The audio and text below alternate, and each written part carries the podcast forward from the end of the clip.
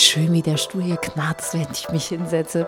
Bussmann und Pelz, die Besserwisserin und der Psycho. Ich bin Dorin Pelz, Journalistin, neugierig und habe zu allem eine Meinung.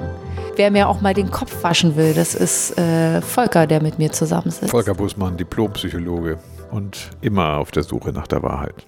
Volker, du hast mir heute ein ordentliches Brett serviert. Ähm, wir äh, unterhalten uns ja einmal die Woche über wichtige Themen und in dieser Woche findest du, wir müssen mal über mein Selbstbewusstsein reden.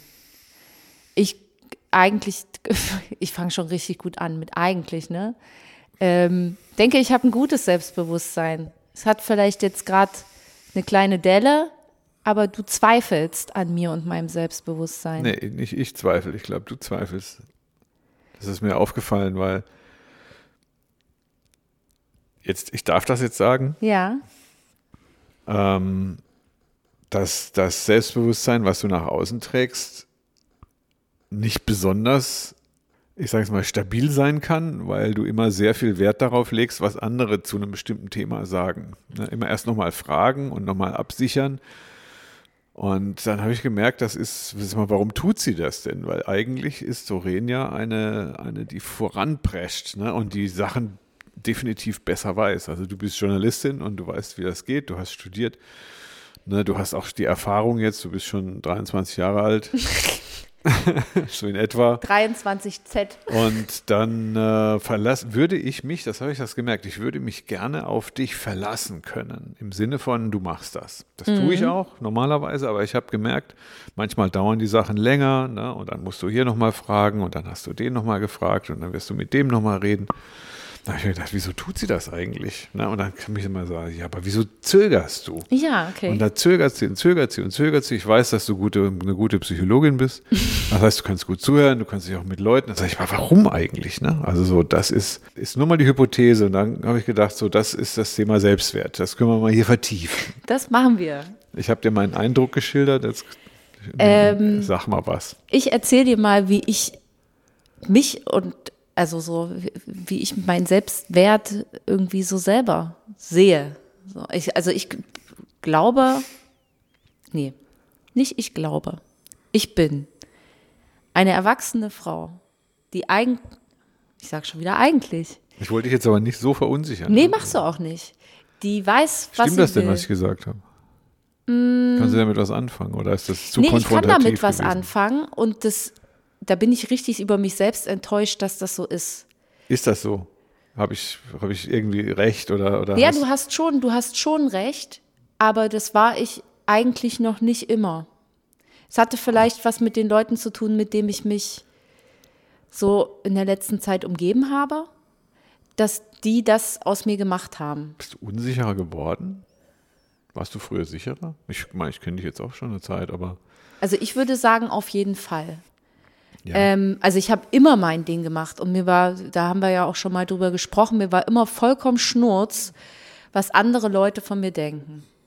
Ähm, also das war schon, erstaunlich, weil ich habe jetzt gerade genau das Gegenteil gesagt. Ja. Dass es dir so plötzlich so wichtig ist, was andere Leute von genau. denken. Und das hat sich gewandelt und das muss ja einen Grund haben, warum Ja. sich das in meinem Leben so gewandelt hat. Und ähm, ja, aber es ist wirklich so, dass mir das, dass ich immer mein Ding gemacht habe, egal was einer behauptet hat, was ich kann oder was ich nicht kann. Ich wusste, was ich kann und ich wusste, wie ich, also zwar nicht so genau, wie ich da hinkomme, aber dass ich dieses Ziel verfolge und ich werde dann irgendwann dahin kommen, wo ich hin will. Und alles, was ich mir je vorgenommen habe, alles, was ich machen wollte, wie ich sein wollte, wer ich bin, was auch immer, ist immer, habe ich immer alles so durchgezogen. Und ähm, ja, irgendwie hat, hat mir jetzt jemand eine Bremse zwischen die, zwischen die Beine gehauen und ich habe mich ausbremsen lassen.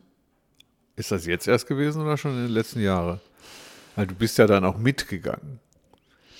Ja, ich glaube, es hat so vielleicht vor zwei Jahren einen Dämpfer gegeben. Würde ich jetzt mal so grob sagen. Das hat auch viel mit meiner Arbeit zu tun.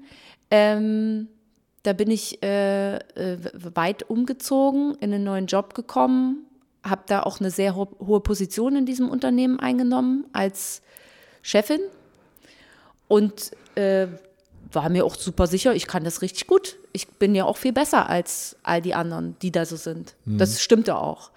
Ähm, nur hat das von vorne bis hinten nicht hingehauen. Also diese Menschen da haben mich nicht akzeptiert. Es gab noch einen Chef über mir, der mich da auch nicht so richtig dabei unterstützt hat, dass ich mein Können, mein Wissen mit den Leuten zusammen einfach für das Produkt äh, reinsetzen kann. Also klingt jetzt ein bisschen hochtrabend, aber eben als Journalistin lernt man ja bestimmte Dinge, lernt Dinge einzuschätzen und das wollte ich gemeinsam mit meinen Kollegen, so wie ich sie trotzdem genannt habe, obwohl sie quasi in der Hierarchie eine Stufe unter mir standen, gemeinsam umsetzen. Und das hat einfach nicht hingehauen. Ich bin da nie angekommen und nie akzeptiert worden. Aber nicht, weil ich eine blöde Chefin bin, sondern weil ich denen zu klug war. Das, ich war für die eine große Gefahr. Und dann sind die einfach äh, doof mit mir umgegangen. Und ich glaube, das hat mir so einen kleinen, naja, Dämpfer auch nicht gegeben. Aber ich habe gedacht, weißt du was, eigentlich musst du ja gar nicht so viel Verantwortung übernehmen. Und in meinem Job, in dem ich jetzt bin, habe ich ganz wenig Verantwortung, nur für mich. Ich stecke da locker fünf, sechs Kollegen noch in die Tasche. Das weiß ich. Aber ich mache es nicht. Warum?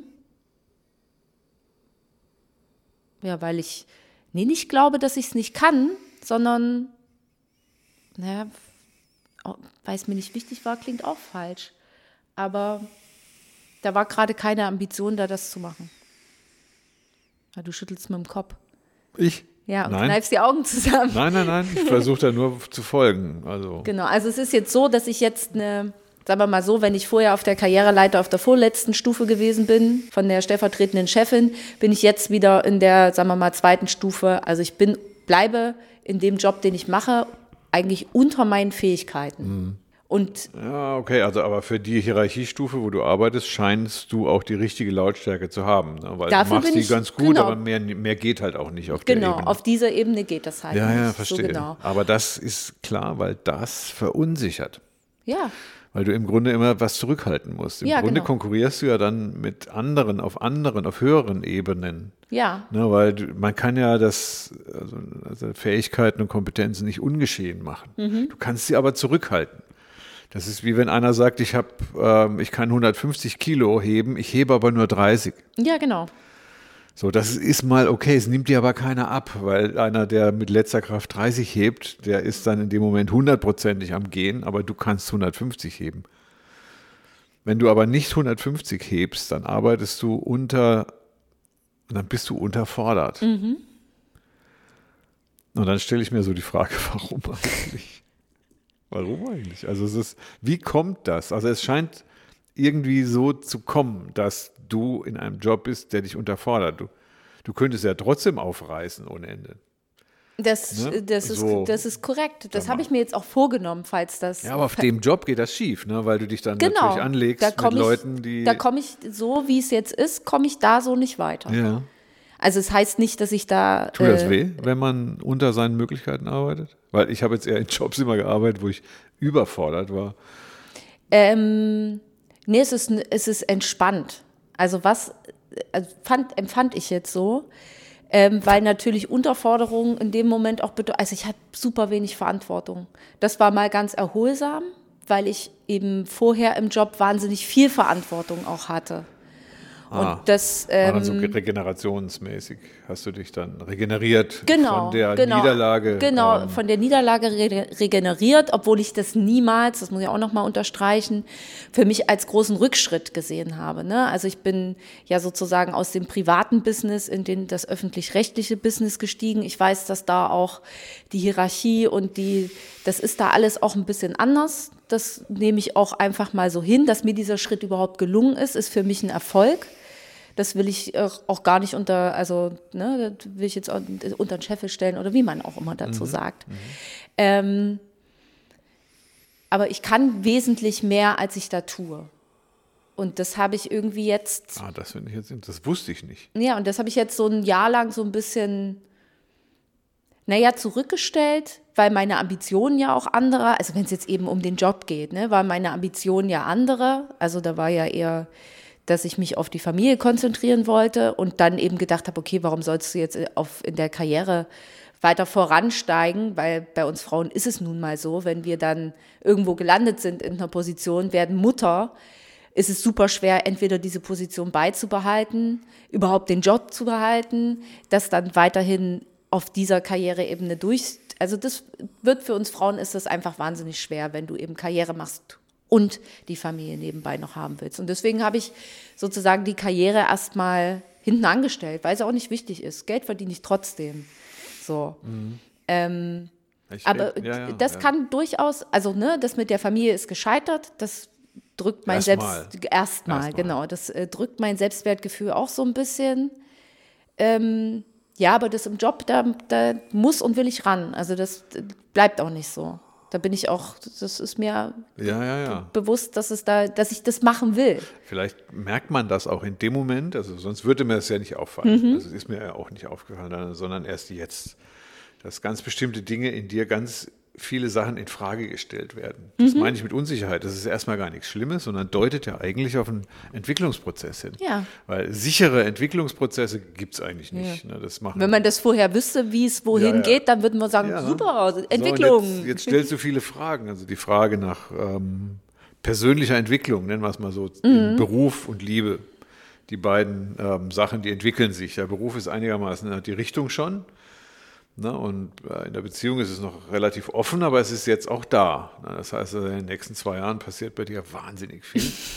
Bestimmt. ich glaube, die Anforderungen sind dann hoch und dann darf man auch unsicher sein. Mhm. Das ist etwas, man darf auch Fragen stellen. Ne, damit man jetzt zum Beispiel einen Schritt nicht zu, zu offensichtlich Unüber verkehrt macht. Genau, zu unüberlegt. Ja, aber du bist auch ein Handler. Ich finde es auf der anderen Seite auch schon gut. Also wenn man zum Beispiel sagen, du sagst, das kann ich und das machen wir, erstens, zweitens, drittens, dann Horrido, raus damit. Mhm. Dann sage ich, hier muss in der nächsten Woche oder in der übernächsten Woche was erscheinen. Ja, ich warte noch ab. Du entscheidest, ob abgewartet wird oder nicht. Na, und das ist deine ganz eigen, dein ganz eigenes Urteil. Mhm. Da entscheidet keiner für dich mit. Nee. Und vielleicht waren da in der Vergangenheit noch viele Leute mit, die dann so mitentschieden haben, aber im Grunde gar nicht richtig darauf geachtet, was du jetzt eigentlich willst. Nee, nee, nee, genau. Ne, sondern da ging es immer darum, was, keine Ahnung, dein Partner will oder was deine Mutter will oder ne? Also ja, oder was sie dazu für eine Meinung haben. Ja. Ich höre mir ja Meinungen gerne an, aber eigentlich habe ich trotzdem meinen eigenen Kopf. Ich ja, sage schon wieder eigentlich. Das ist bei mir noch, ganz, noch viel schlimmer als bei dir. Ne? Ich weil weiß. Ich sollte mal mit anderen ein bisschen reden manchmal. ja, weil die haben gute Meinungen. Ne? Und ja. ich kenne das eher andersrum, dass da, dass ich gar nicht zuhöre.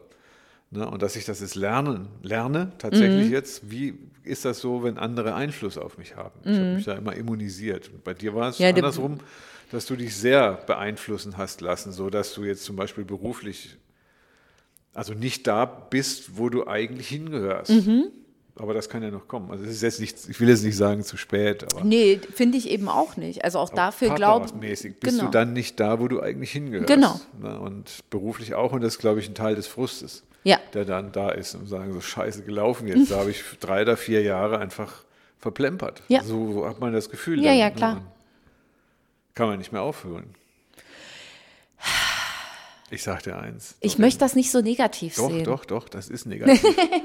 das ist negativ. Ich habe eine Beziehung geführt, 20 Jahre lang in und dann, etwa. Und dann glaubst du dir. Und zwei Kinder großgezogen. Und das ist alles gut gegangen, soweit nur mit der Beziehung nicht. Und dann denkst du, die hast die Jahre verplempert? 20 Jahre meines Lebens in einer schlechten Beziehung verbracht. Ja. Das ist scheiße ärgerlich. Ja. Das ist so ärgerlich. Das ist nicht gut zu reden. Das meine ich damit. Ne? Aber Schlechte die können Dinge doch, sind schlecht. Die 20 Jahre können doch nicht die ganze Zeit beschissen gewesen sein. für Beziehungen schon. Ach doch, so, ja. 20 Jahre beschissene Beziehung. Ja. Ne, das ist nicht harmonisch gewesen und das war nicht, äh, nicht schön. Das war mit einer Scheidung und mit einer Trennung verbunden. Das waren zwei Kinder halt da. Ne? Und ich habe in Wolkenkuckucksheim gelebt und gedacht, es klappt trotzdem immer. Ich musste erkennen, es war scheiße. Es sind, hier sind es vielleicht nur drei oder vier Jahre. Ja. Na, sagen sie doch, das bleibt scheiße, das ist auch nicht gut zu reden. Ich würde dir auch nicht empfehlen, das gut reden zu wollen, mhm. na, sondern es ärgert dich richtig. Das verhindert nämlich, dass du es wieder machst. Wenn es ja. dich richtig ärgert, sagen wir, das ist gelaufen. Jetzt hast du vier Jahre verplempert mit einem Typen. Hast dir vorgemacht, sonst was. Und wenn es dich jetzt richtig ärgert, dann weißt du, diesen Fehler wirst du nie wieder nochmal machen. Es ärgert mich richtig. So, das ist gut. Und das nehme ich so nie wieder falsch. das werden wir beobachten. Nie, niemand von uns ist äh, fehlerfrei. Oh, der Spruch war jetzt aber nicht notwendig.